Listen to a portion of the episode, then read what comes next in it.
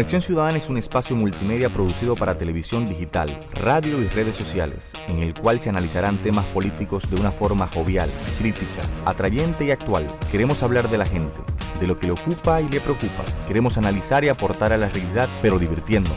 Hablemos de la política que le interesa a la gente, no la que los políticos quieren que hablemos. Hablemos de lo que pasa en RD, la región y el mundo, y fomentemos la participación de la gente en la construcción de sociedades más humanas y cercanas. Hablemos de los temas que conectan contigo. Son las 7. Ya comienza Conexión Ciudadana. Y así comienza este viernes de zarpazo en Conexión Ciudadana. Buenas noches a todas, todos y todes. Mi nombre es Alexei Telleres, Esculturas conmigo y conmigo está Indira Suero como todos los viernes. Hola Indira. Saludos a todos y todas. Sí, tú sabes que hoy, hoy es viernes 17. Y todes, y todes. Viernes 17 de mayo es el día de la lucha contra todas las discriminaciones contra las minorías sexuales. Eh, hoy tenemos un programa demasiado... Eh, demasiado eh, Nutrido. nutrido y en palabras de ese filósofo dominicano, el alfa, fuego, fuego, falla, falla. Y como para hacer una especie de statement musical, vamos de una vez con música, porque, ¿verdad? Hay que encender a, la, a- hay que encender a las masas. Hablando de. Hablando de. Entonces, como estamos en mayo y yo quiero que la gente se ponga en sintonía, vamos con una cancioncita muy bella. Yo no voy a decir cuál es, adivinen cuál es.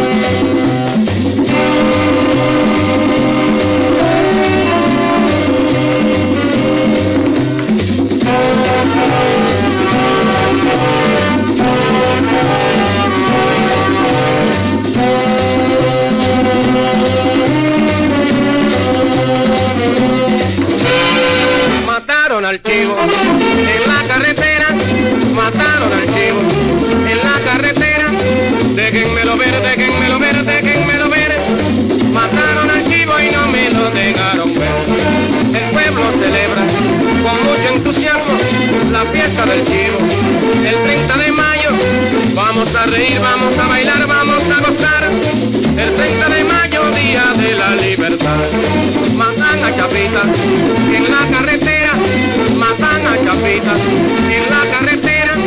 La mamá gritaba, la mamá gritaba de esta manera. Matan a Chapita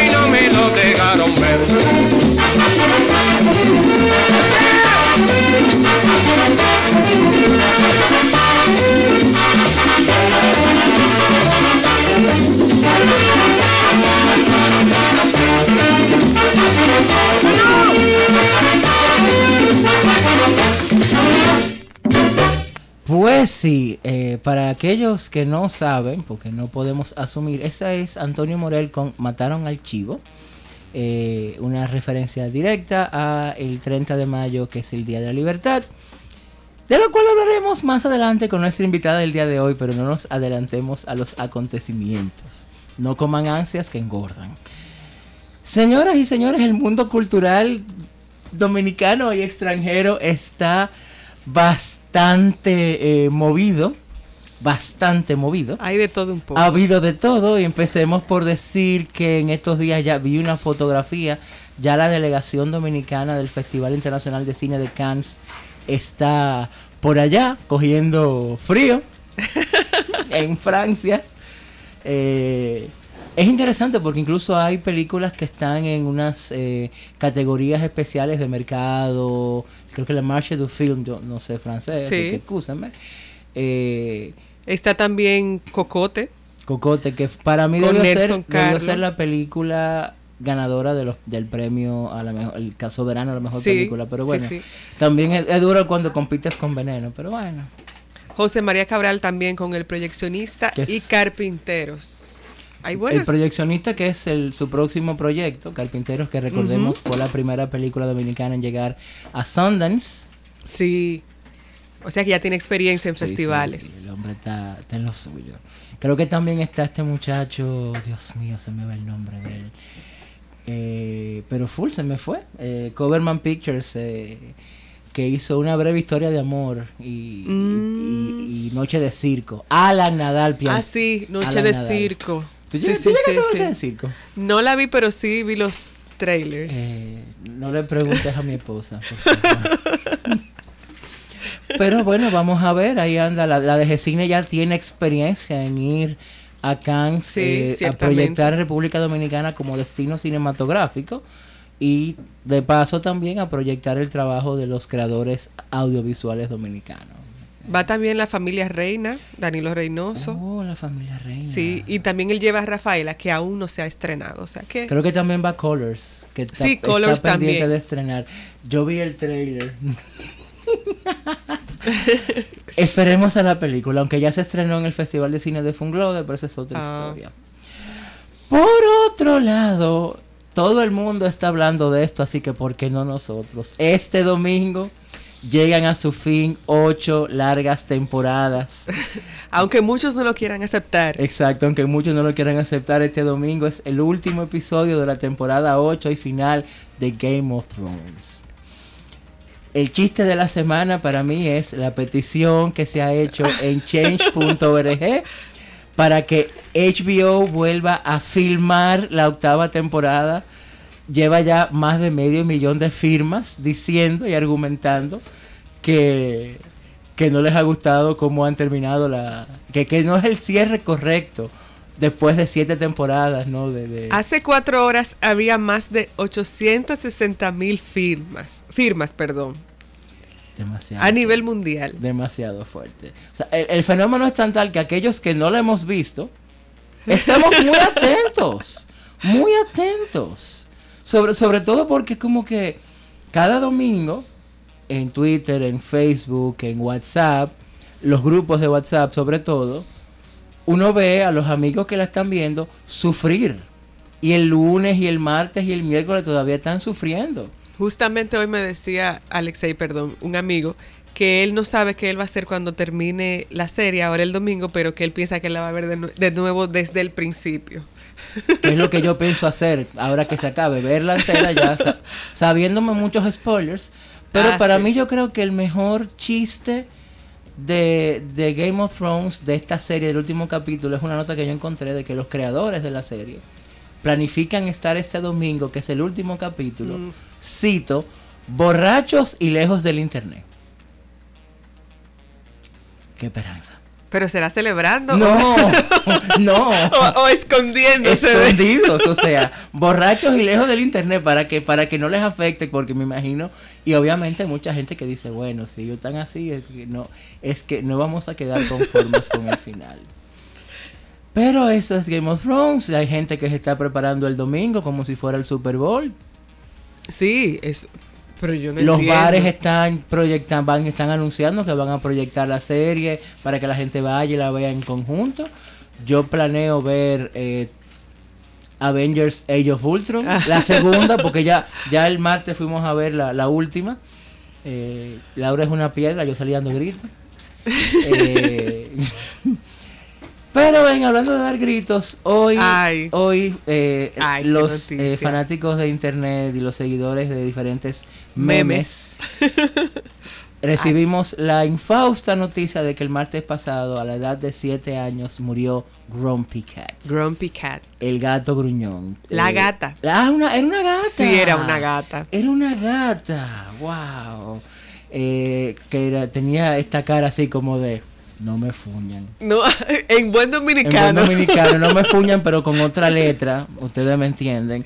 Y obviamente, meme al fin ya tiene memes de su llegada al cielo. Sí, Yo creo que el mejor es ese, de que, ah, esto es el cielo, qué aburrido. lo odio. Lo odio. Y Alexei, ella también fue, hablando de Grumpy Cat, una de las primeras petfluencers. Porque además de influencers, Oh, wow. ¿A hay? No, petfluencers. ok, voy, a, voy a canalizar el buki, el buki en mí. ¿A dónde vamos a parar? Murió con 11 millones de seguidores. Más toda la mercancía que, Más toda que la vendió. y- Ah, que llamemos a Thanos. No, a Thanos hay que llamarlo en un paréntesis después de que vimos que hay una manifestación frente a DGC y frente al Intran solicitando que vuelvan a permitir las gomas lisas. Ah, sí, sí. Sí, ahí, ahí hay que llamar a Thanos y decir, loco, Sí. a lo tuyo. Porque, Sí, sí. caramba. Pero bueno, esas son como que las... Eso es parte de nuestra Es cultura. parte de nuestra cultura, porque recuerden que cultura es todo. Sí. Todo, incluyendo incluso, incluyendo que de repente haya gente defendiendo la industria de las De gomas, las gomas usadas lisas. y las gomas lisas. Lisas. Porque este es el país de los pobres padres de familia. Y para no llenarnos más de odio, vamos con música. Esta es una, una agrupación dominicana residente en Estados Unidos. Bueno, ya, ya está desaparecida. eh, llamada Cise. Y ella canta en español e inglés, pero este tema es en español y tiene un nombre muy gracioso. Se llama Bizcocho Amargo. Vamos arriba. ¿Puede tocarme uno? Me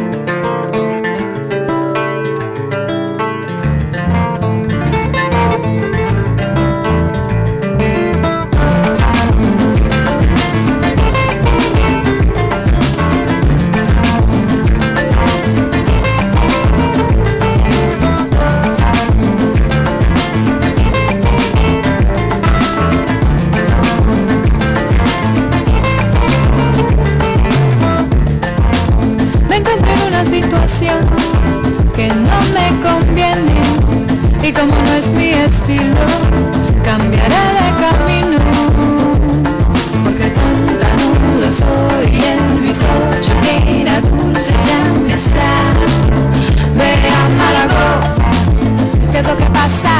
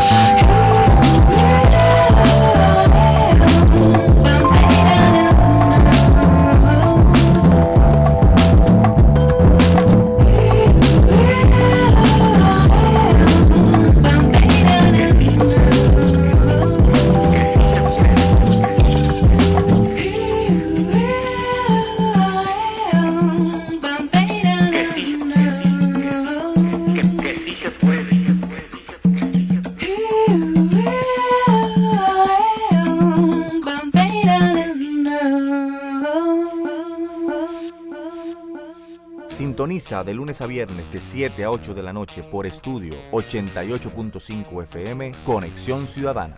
Conexión Ciudadana es un espacio multimedia producido para televisión digital, radio y redes sociales, en el cual se analizarán temas políticos de una forma jovial, crítica, atrayente y actual. Queremos hablar de la gente, de lo que le ocupa y le preocupa. Queremos analizar y aportar a la realidad, pero divirtiéndonos. Hablemos de la política que le interesa a la gente, no la que los políticos quieren que hablemos. Hablemos de lo que pasa en RD, la región y el mundo, y fomentemos la participación de la gente en la construcción de sociedades más humanas y cercanas. Hablemos de los temas que conectan contigo. Me dijeron no puedes, pero que me digan no puedes es una idea con la que nunca he podido lidiar. Mi nombre es Bartolomé Pujals. Soy abogado, activista social, nací y me crié en Santo Domingo. He dedicado los últimos años de mi vida a luchar por las principales causas de la gente. Vestí de amarillo, vestí de negro, vestí de verde, encendí velas, me encadené, marché. Pero hoy he decidido hacer algo más de lo que hasta ahora he hecho. Llegó el momento de que uno de los nuestros nos represente. Es por eso que hoy decido aspirar a la alcaldía de la capital, convencido de que podremos transformar la ciudad y con ello comenzar a transformar el país. Llegó la hora de construir lo verdaderamente nuevo. Hoy te invito a que protagonicemos el presente para que disfrutemos el futuro. Que nadie nos diga que no es posible.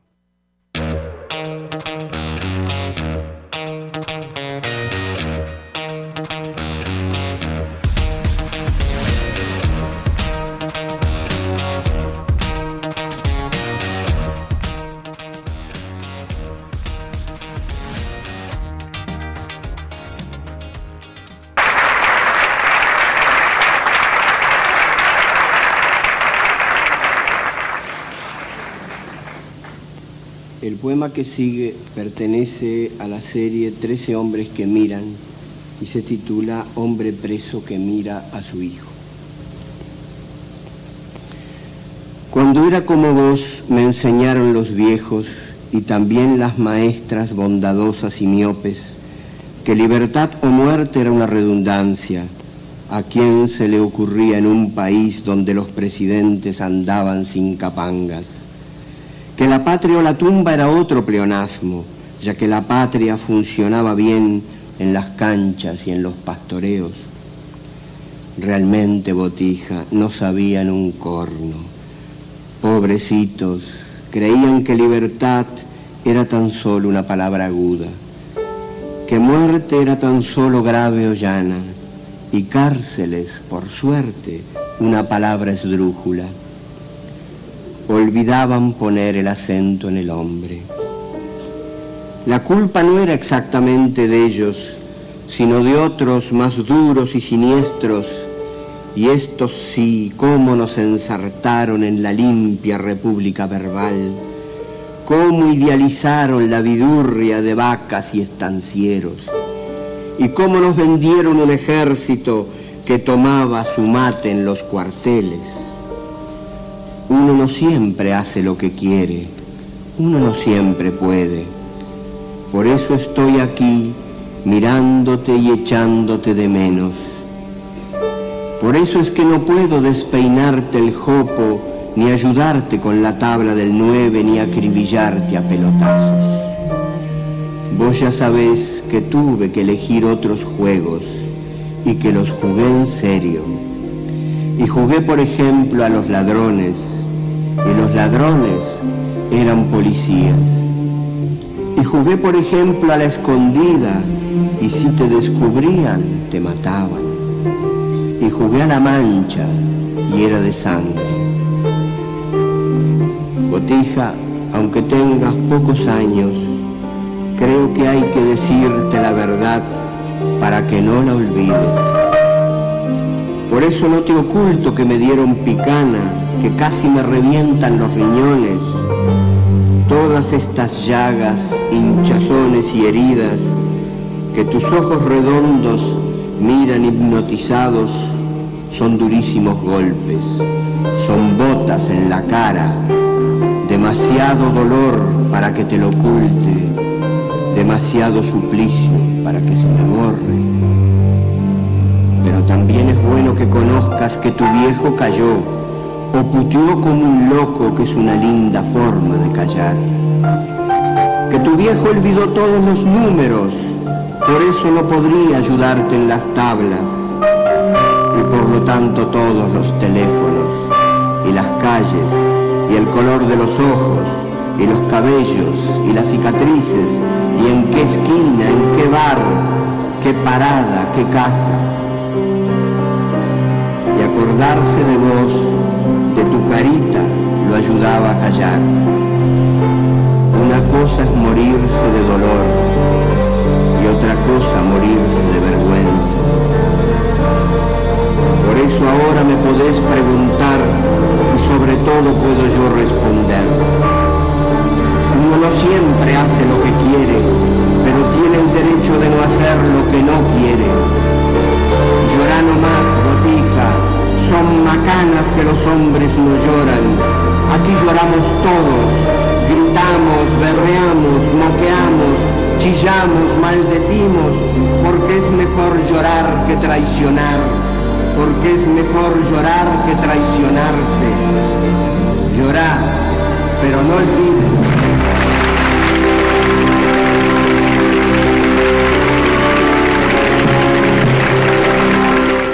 De Mario Benedetti, hombre preso que mira a su hijo, un poema en viernes a propósito de que hoy 17 de mayo también se conmemora el décimo aniversario de su partida física. El poeta de lo cotidiano y ah, sobre todo por lo que vamos a tratar hoy no me parece como que mejor, mejor poema de Benedetti. Hay, hay textos suyos que a mí me dan muy duro, pero ese... eh, que de hecho también fue llevado a música por Pablo Milanés. Wow. Sí, hay una, una producción de varios cantantes que le, le hacían, le llevaban a musicalización a los, los poemas de él. Porque cantamos, por ejemplo, en voz de cultura profética, eh, una locura. bueno. Entonces, dijimos que estamos a 17, pero mañana, y esta es, entramos a la agenda de las actividades del fin de semana. Mañana hay mucho que hacer porque mañana es el Día Internacional de los Museos.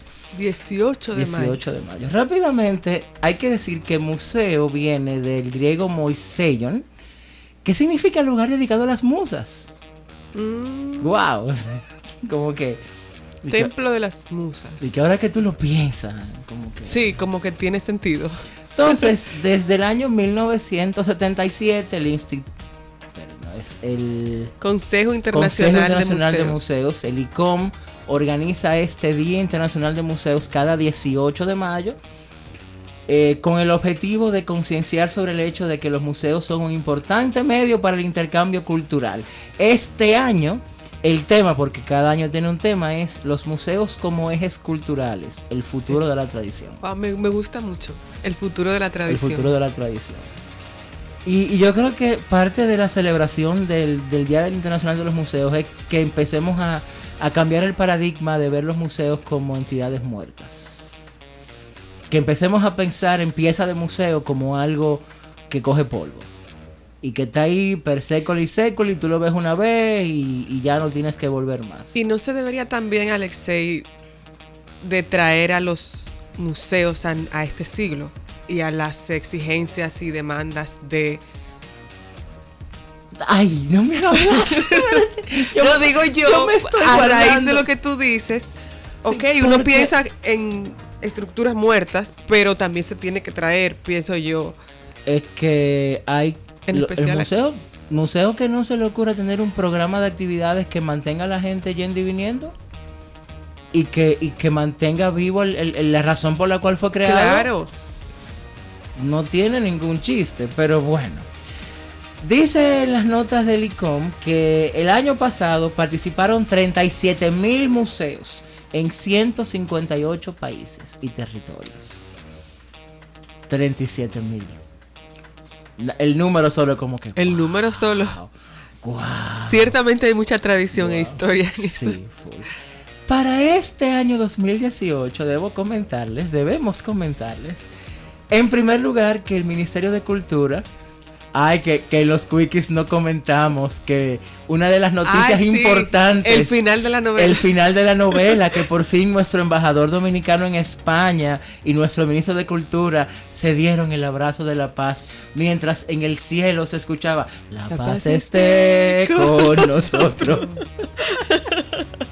y, el embaja- y, el, y el ministro dijo que sí, que él irá a la Feria del Libro de Madrid a representar dignamente la cultura dominicana. Bueno, dicho eso, el ministerio exonerará del pago a los museos del sistema del ministerio Sí. en horario de las 9 a 5 de la tarde. 9 de la mañana, 5 de la tarde. Y estos museos son El Alcázar de Colón, el Panteón Nacional, el Museo de las Casas Reales. Tengo también Casa del Tostado, Casa de Tostado. eh, la Fortaleza Osama, que es ahora mismo una especie de museo militar, si es que nos han llevado la, la museografía que estaba ahí durante la Feria del Libro. Entonces, en Santiago, el, el monumento a los héroes de la restauración. En la Altagracia, la casa de Ponce de León, que queda en Boca de Yuma. Oh, sí. San sí. Rafael del Yuma, perdón. Y la casa Museo 26 de Julio en, En Moca. Moca. Eso es Mm. la oferta del ministerio. Por otro lado, el Centro León de Santiago, Puertas abiertas. de 10 de la mañana a 7 de la noche, y ahí va a haber de todo. Eh, un bazar artesanía, una, la presentación del catálogo del 27 concurso, de oh, arte sí. Eduardo León Jiménez, que sí se hizo. Sí, sí, sí. Sí, pero. Bueno, sí, no, pero eh, los entendidos entenderán. Ups. Y a las 5 de la tarde, eh, cuenta cuentos con la artista Indira, Fer- Indira Indira Fermín. Fermín Tocaya, sí. compartiendo historias sobre la leyenda de los atrapasueños. Eso promete mucho. Recuerden que el Centro León está en Santiago. Si usted no ha ido, hágalo. Es una experiencia muy, muy Y chula. usted va a salir muy como que, wow. Sí. y como que uno no se cansa, pero bueno. De este lado de la ciudad, el Centro Cultural de España tiene un evento a partir de las 8, Ciclo Creativo 2019, con varios artistas, Luis Santamoret, Ay, Isaac chulo. Hernández y los Roommates y Caribbean Underwater. Dicen que van a arrancar puntual a las 9 de la noche, pero desde las 8 van a haber proyecciones y musiquita. Y mu- musiquita. Sí, exacto, musiquita. Y si usted quiere llevar su bebida, la puede llevar mientras no sean envases de vidrio. Dicen los organizadores. Mm, En Mamey hay un mercado llamado Cosa Linda. cosa linda. Una experiencia diferente en la zona colonial. Dicen ellos. Disfrutar unas copitas, buena música, comida rica y comprarle su Su regalito, regalito a la a madre. las madres también, sí. Desde las 3 de la tarde a las 8 de la noche. Nos queda una sola actividad que vamos a hablarla después de este break. Que así como empezamos poniéndonos en sintonía con una canción, yo tengo otra para ponernos en sintonía con la entrevista central. Vamos a escuchar un tema que a mí me, me da muy duro y yo espero que a los oyentes también. Es de un artista argentino llamado León Gieco. Ay. Y la canción León. no puede ser más apropiada. Se llama La Memoria.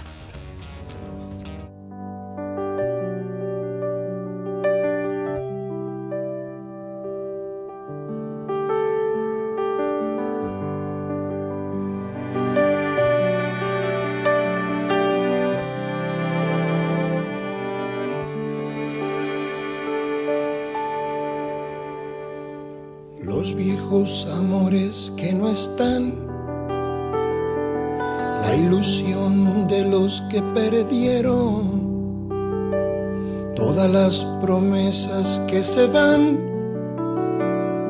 y los que en cualquier guerra se cayeron. Todo está guardado en la memoria, sueño de la vida y de la historia el engaño y la complicidad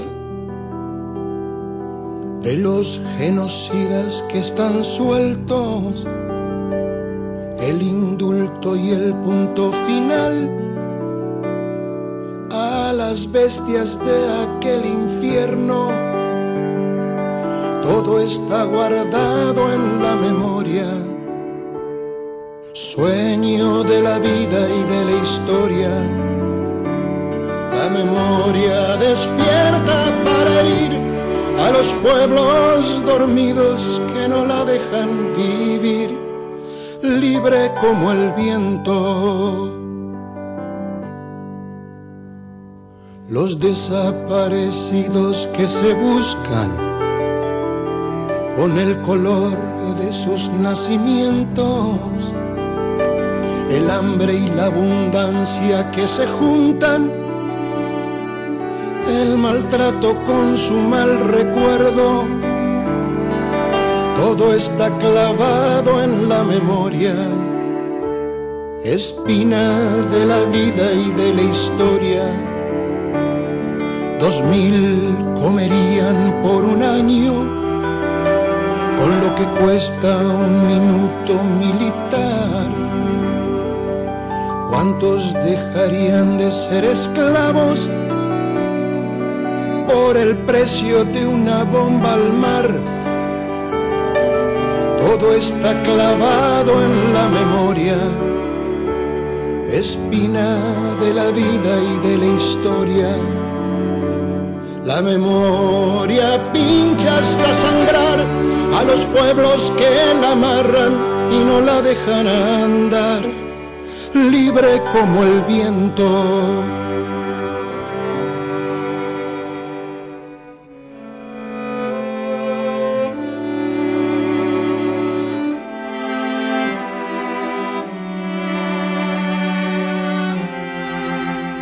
Volvemos con este Viernes de Zarpazo y vamos al momento interesante de este programa del día de hoy. Con nuestra invitada. Con nuestra invitada, la señora Luisa de Peña, directora del Museo Memorial de la Resistencia Dominicana, pero al mismo tiempo presidenta del Comité Dominicano del Consejo Internacional de Museos y miembro de su Comité de Ética a nivel mundial. Wow. Bienvenida, Luisa. Muchas gracias. Felices, contentos y fue como, no, no, tenemos que traerla porque Un placer tenerte aquí. ha- Gracias Indir y gracias Alexei. ha habido tanto que se ha movido y además mayo, que es como que el mes. Sí, Y, y bueno, como, como el tiempo apremia, empecemos hablando de las actividades que tiene el, el Museo Memorial para mañana, el Día de los Museos. sí, el Día Internacional de los Museos, tú lo dijiste ya, es eh, los museos como ejes culturales, el futuro de las tradiciones. Nosotros mañana tenemos tres actividades generales, naturalmente el museo abierto, puertas abiertas, eh, como siempre, todos los 18 de mayo. Los 22 mil museos que somos parte del ICON y se han sumado un grupo de museos que aspiran a ser parte del ICON también. Interesante. Eh, entonces mañana nosotros tenemos a las nueve y media de la mañana un rally estudiantil dedicado, eh, dirigido, perdón, hacia grupos de escuelas y colegios eh, que están eh, previos a su graduación, promoción. Eh, entonces nosotros tenemos amigos patrocinadores que los premios los aportan en metálico para ayudar a estos jóvenes con su promoción, lo que sea que ellos vayan a hacer. Eh, luego a las 11 de la mañana arranca ya para el día entero el mercadito de, la- de- de tradiciones dominicanas.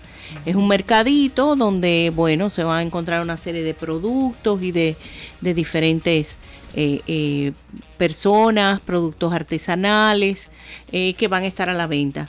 Y en la noche, a las 7 de la noche, tenemos a Enero Lisa también. una presentación que bueno, eh, fantástica, porque todos los que la conocen saben que ella es fantástica. sí. Y el museo termina a las 11 de la noche, que cierra sus puertas. Eh, Temprano. Sí, sie- de 7 a 11 está esa parte nocturna de, de enero liso, o sea, es el día entero de actividades. Siempre lo hacemos así, todos los años, eh, de acuerdo al tema que hay, pues entonces uno desarrolla un programa especial de actividades.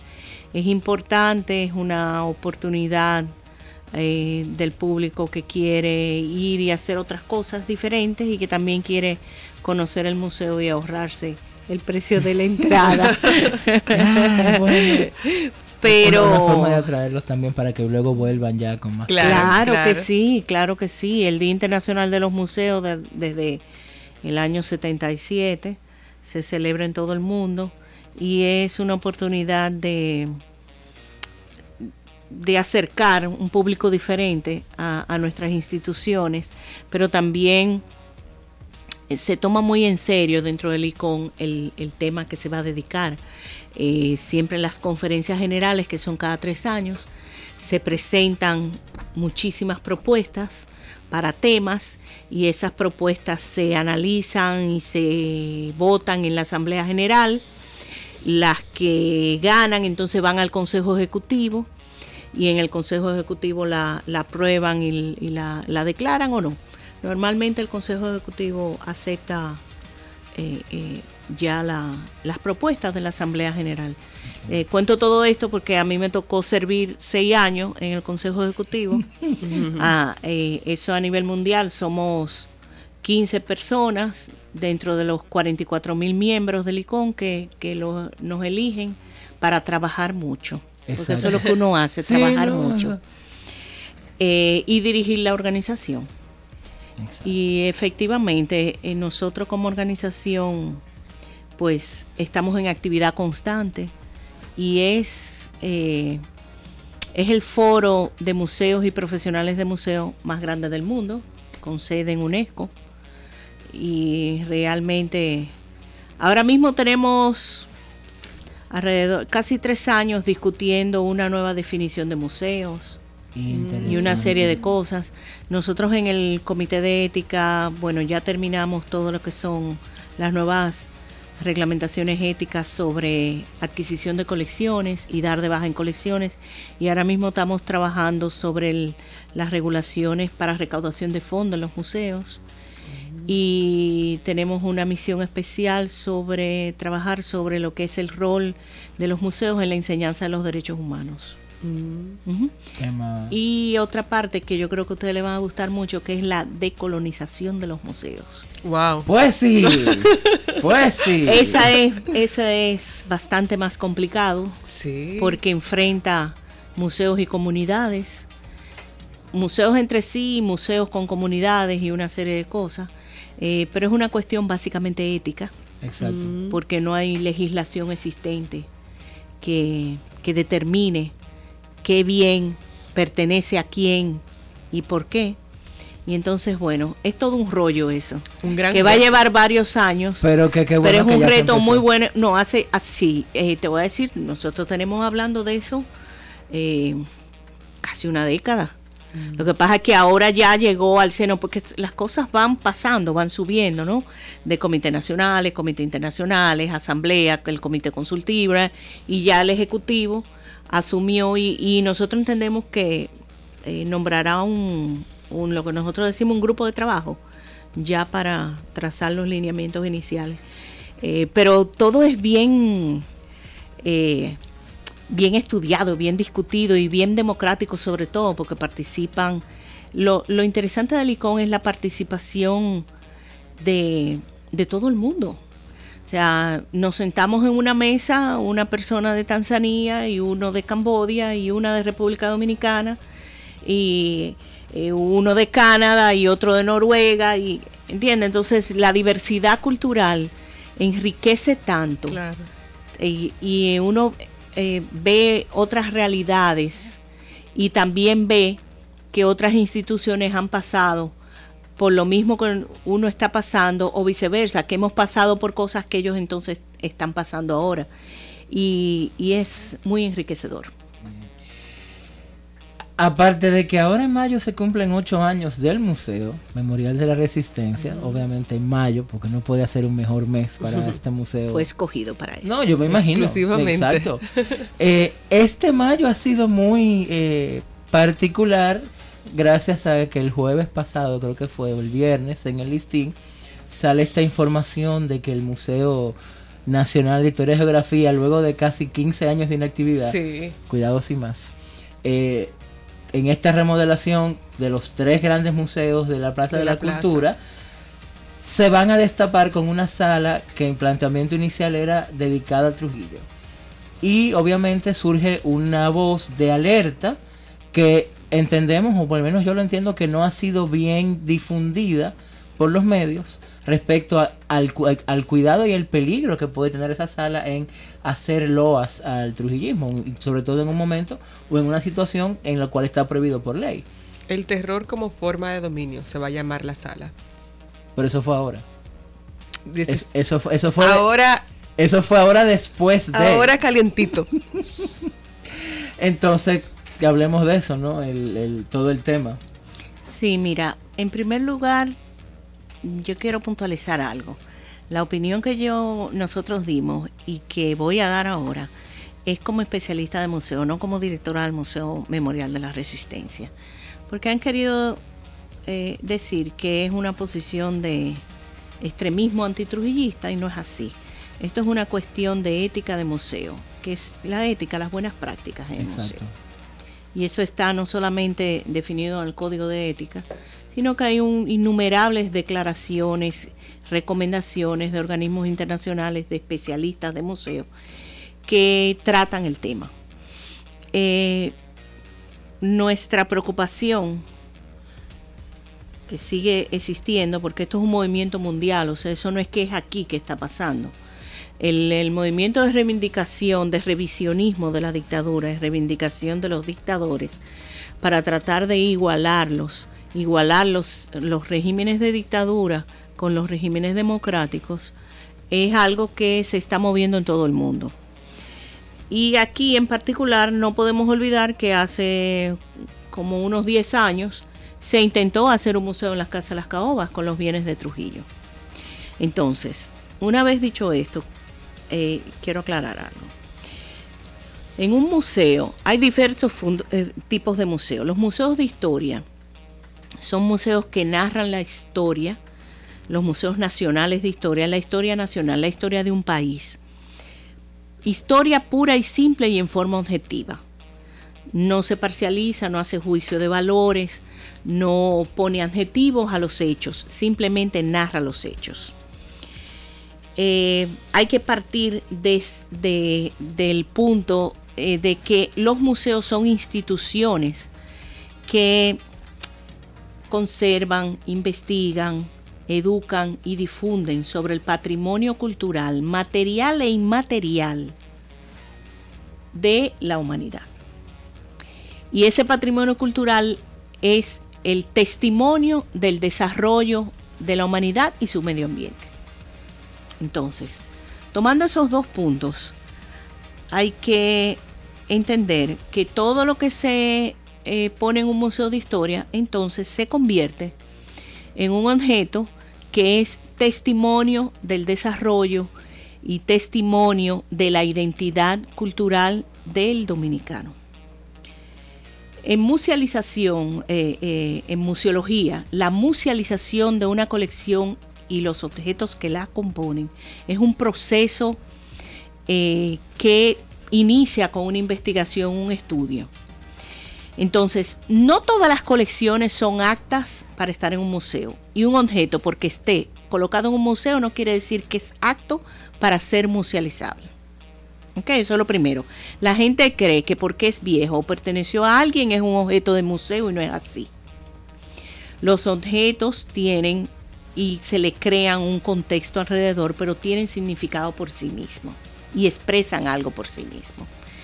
Entonces, cuando se habla de exhibir bienes personales de un personaje, uno toma, uno lo que está haciendo es que uno está tomando esos objetos, esa colección y ese personaje y lo está elevando a una posición de referente en, en la historia de un país. Entonces, eso es de mucho cuidado. Los museos tienen una responsabilidad social frente a todo el mundo y en especialmente a los niños. Entonces, uno no puede tomar a la ligera ese asunto, porque si en el Museo de Historia y Geografía, que yo recuerdo que cuando lo visité, en la sala de la Segunda República, uno encontraba el uniforme de Luperón, ¿cómo es posible que en la próxima sala nosotros vamos a encontrar el uniforme de Trujillo? Para los adultos que estamos ya formados y que sabemos, eso no significa gran cosa. Pero para un niño de, que está en sexto grado, que tiene 11 años, eso es catastrófico, porque le está igualando un personaje a otro. No importa el contexto en el que tú lo pongas y las explicaciones que tú le des.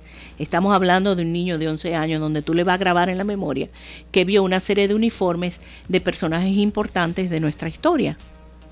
Entonces, esos personajes importantes de nuestra historia tienen que ser personajes que contribuyeron a lo que fue forjar la nación, no, no que fueron parte de la destrucción de la nación y que son eh, representantes y promotores de los antivalores. Entonces, nosotros lo que dijimos en un momento y volvemos a decirlo y lo vamos a sostener siempre es que los bienes personales de un dictador no son aptos para ser exhibidos en un museo de historia dentro del contexto científico de un museo de historia. Que no vengan con la historia de que hay cosas de Hitler y que hay cosas de Mussolini. Miren, por favor, eso no es así. No confundan a la gente y no hablen mentira. Eso no es así. El Museo Nacional de Alemania no tiene a Hitler como una figura preponderante, ni que de hecho la promoción del nacionalsocialismo y de Hitler está prohibido en Alemania. Entonces, para, aquellos que viven diciendo que no debería... ¿Qué país en Europa tenía un espacio y que tienen más de una década luchando? Francisco Franco en España en el Valle de los Caídos. Y luego de la promulgación de la ley de memoria histórica, de ahí en adelante ha empezado una lucha entre el PP y el PSOE, el PP que viene de la falange de Franco, y el PSOE, que es lo contrario, eh, con sacar a los restos de Franco del Valle de los Caídos y todo lo que fue el proceso del retiro de, eh, de los símbolos franquistas. Entonces, no. Y ya aprobaron, ya van a sacar a Franco del... No, Hace, yo diría que menos de dos años, creo, se trató en Chile, el gobierno de Piñera, de cambiar los libros de texto y bueno, y de intervenir el Museo de la Memoria, donde eh, le cambiaban el nombre al golpe militar de Pinochet y en lugar de ser un golpe de Estado se llama pronunciamiento militar. Eso es una eso es una forma de ir manipulando la conciencia de los niños y de los jóvenes, o sea, eh, y, de ir envileciendo eh, eh, a los jóvenes, e irle difuminando sus valores y sus... Entonces, los museos y los profesionales de museo en todo el mundo, hace más de una década que estamos discutiendo este tema del asunto de los derechos humanos, la promoción de los antivalores, la, responsabilidad social que tenemos los museos. esto no es algo nuevo y estamos muy atentos a eso en todas partes, no solamente aquí. Ahora, yo estoy aquí, a mí me tocó aquí. Si estuviera en otra parte, estuviera diciendo exactamente lo mismo. Y como lo decimos en los foros internacionales. Entonces, eh, no, no, no procede. El museo tiene una responsabilidad de educar y esto eh, es muy importante. Y más que nada es, eh, es un compromiso de los estados democráticos el promover valores, valores democráticos y construir ciudadanía. Y el Estado es permanente y el Estado eh, se administra a través de un gobierno, uno, otro, otro, pero el Estado es permanente. Entonces, eh, los ciudadanos que somos parte de, una nación, de un país, tenemos también la, el derecho de, reclamar una serie de cosas, así es como vienen los cambios. Entonces, eh, a mí no me parece, yo no creo que sea política del Estado en la promoción de los antivalores, ni a través de un museo ni a través de nada. O sea, porque eso sería contraproducente a un Estado democrático. Eso no quiere decir que hay hechos aislados, que hay cosas, pero como política no lo es. Como en su momento fue una política el terrorismo de Estado, que ya no lo es. Entonces, eh, esto no es una cuestión de antitrujillismo y no es una cuestión de, de, de histeria colectiva ni nada de eso. No, no. Esto es una cuestión de ética de museos y la ética de museos son las buenas prácticas en un museo. Exacto. El tiempo se nos está casi acabando, pero no queremos irnos sin hablar de la fiesta de la libertad. El Ajá. 30 de mayo. Claro, el 30 de mayo, que originalmente eh, en el año 62 fue declarado no laborable y día festivo, que luego Balaguer quitó eso, porque hay que entender que Balaguer fue el último presidente de la dictadura de Trujillo. Cuando ajustician a Trujillo, el presidente nominal, el presidente Era títere, Balaguer. era. Joaquín Balaguer. Entonces dejó de ser día festivo, día no laborable, pero nosotros queremos rescatar lo que es el día festivo. Y el 30 de mayo es a gozar que se va. Y como tú habrá, hablas, a- a- abriste el, el- el- el programa con Mataron al Chivo, nosotros vamos a cerrar el 30 de mayo con Mataron al Chivo. Entonces, en el parqueo de San Susi eh, tenemos una fiesta para toda la familia que empieza a las, abre sus puertas a las 6 de la tarde.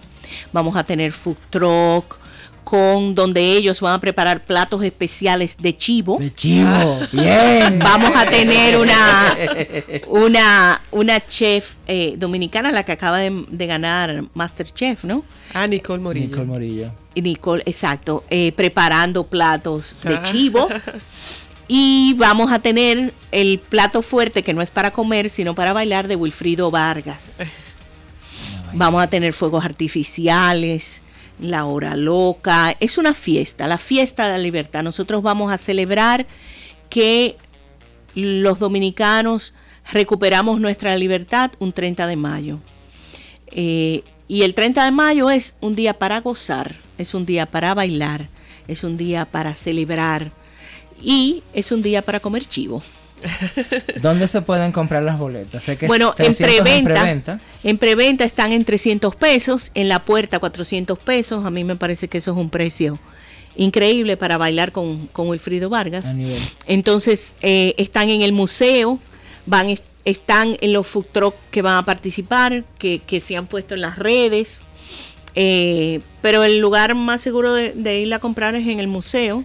Que está en la Sánchez. No, el Nobel. arzobispo Noel, entre la calle Sánchez y la Y José, Reyes. sí, que siempre me. Entonces, eh, realmente nosotros invitamos a toda la familia dominicana que nos acompañe. Es en es el, este parqueo, porque nosotros decimos el parqueo de San Susi, pero realmente es antes de San Susi. Es una esplanada gigantesca que hay detrás de la, de la marina esa, Sí. Bartolomé Colón. Entonces vamos a tener una buena seguridad, o sea, no es que es una cosa, eh, eh, tú sabes, donde... Y, y, y bueno, yo creo que, que es una oportunidad de, de disfrutar, de celebrar, eh, y va a ser un espectáculo eh, muy prometedor. Vamos a tener al DJ Ramos. Bien. Eh, y nada, a mí me parece que, que tenemos todos que, A nivel, ¿no? Que celebrar. que celebrar. celebrar, celebrar nuestra libertad. Y ya ustedes saben, señores, cualquier información adicional en Instagram, Museo MRD, que es la cuenta oficial del museo. Eh, igual en el arañazo vamos a estar anunciándola, el arañazo CL, en Instagram, Twitter, Facebook, etcétera. No nos queda tiempo para salvo decir bye bye. Nos vemos el próximo Hasta viernes. El próximo viernes. Pero recuerden que Conexión Ciudadana vuelve este lunes con su programación original. Pásenla bien, sean felices y recuerden que si beben, no manejen porque se les puede caer el trago. Nos vemos. Bye.